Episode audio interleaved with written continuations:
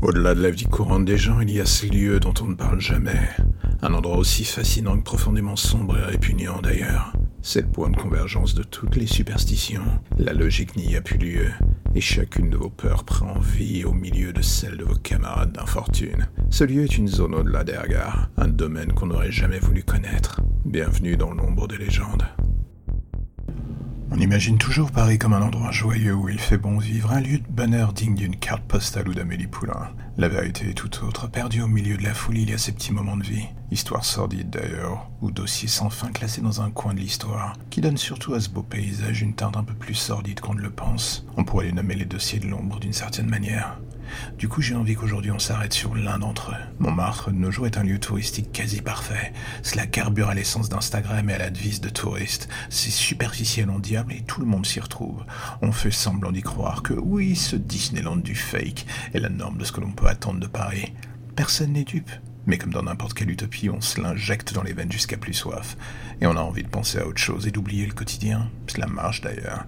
Si bien qu'avec le temps, on oublie l'histoire originelle de certains bâtiments de ce quartier. Pendant la Seconde Guerre mondiale d'ailleurs, et l'occupation, au 130 boulevard de Clichy se trouvait un lieu prisé par de nombreuses personnes. Aussi bien dans les rangs des Allemands d'ailleurs que des collabos. La maison close de Madame Vermont. Un lieu sacré en quelque sorte. Une zone de non-agression tacite où seul le plaisir des corps avait le droit au chapitre. Avec un peu de recul, l'histoire révéla que la dite Madame Vermont ainsi que ses filles, et que tout le monde pensait pris du mauvais côté de l'histoire, utilisaient ce lieu pour voler ou soutirer des informations capitales pour la résistance, le tout à des officiers allemands incapables de résister au charme des petites françaises, des travailleuses du sexe au grand jour et des résistantes de l'ombre loin des regards. Tout cela aurait pu durer encore quelque temps jusqu'à la fin de la guerre et ce sans le moindre souci. Mais le destin en décida autrement, et ce quelques mois avant même la libération de Paris, l'arrivée d'un nouveau responsable des forces allemandes de renseignement sur Paris changea complètement la donne. Le général von Friedman était dans la catégorie des gens dont la réputation les précède, l'homme chargé de colmater d'une manière ou d'une autre les brèches de sécurité de l'armée allemande. Alors que Madame Vermont était certaine de l'étanchéité de son réseau, elle allait vite comprendre que depuis des semaines elle était déjà observée par les Allemands, conscient qu'elle était la source des différentes fuites de renseignements les concernant.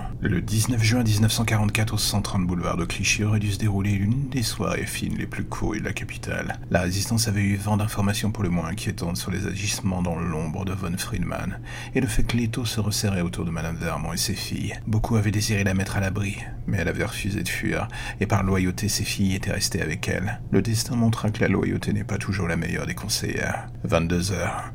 La soirée débuta sur un air presque normal de raffinement et de luxure comme ce que l'on attendait de la part de Madame Vermont d'ailleurs. Les invités de la soirée comprenaient autant de collabos que de politiciens ou de bourgeois côtoyant de beaucoup trop près le petit milieu allemand parisien.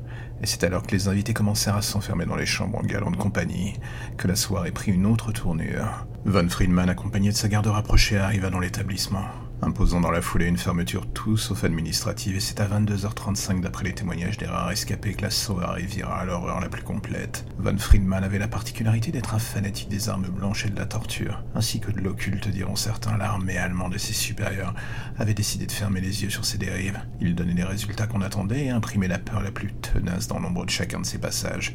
C'était la meilleure carte de visite possible, un privilège lui ayant permis de créer une escouade n'obéissant qu'à lui. Douze hommes pris dans les prisons militaires allemandes, des criminels de guerre, diront certains des fous furieux qui voyaient en von Friedman un messie ou un gourou.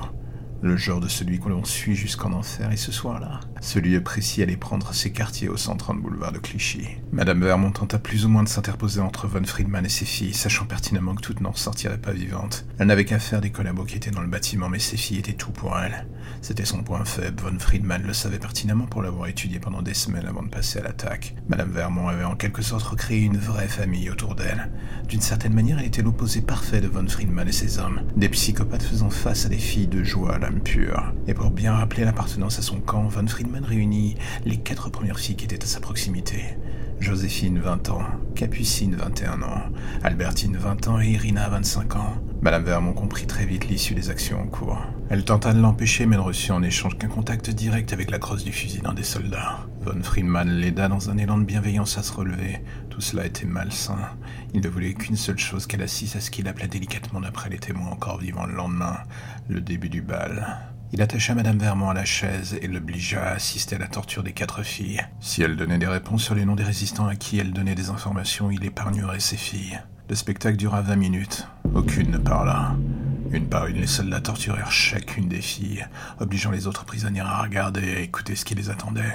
Dans les étages, les autres filles avaient compris que la situation n'allait pas être différente pour elles. Le désavantage de ce bâtiment était qu'à moins de fuir par les toits au prix d'acrobatie incroyable, il n'y avait qu'une seule entrée et une seule sortie, celle où Von Friedman et ses hommes se trouvaient. Se barricader dans les étages était du coup pour elle la seule et unique issue pour l'instant.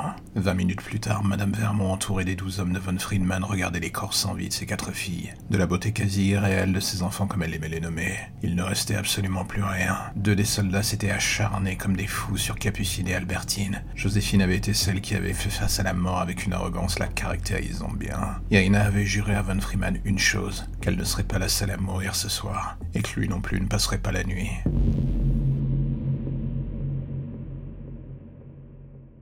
Et voilà, c'est la fin de l'épisode du jour. Alors, comme d'habitude, on se retrouve chaque mardi, parfois le mercredi, quasiment tout le temps le vendredi.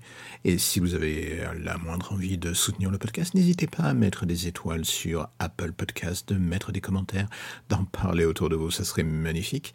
Et si vous avez envie de parler directement avec moi, vous n'avez qu'à suivre les liens dans la description où vous avez toutes les informations nécessaires et vous pouvez venir, je ne mords pas. En attendant, prenez soin de vous et n'hésitez pas à réécouter certaines des histoires ou à vivre votre petite vie tranquille pendant qu'il en est encore temps. À bientôt.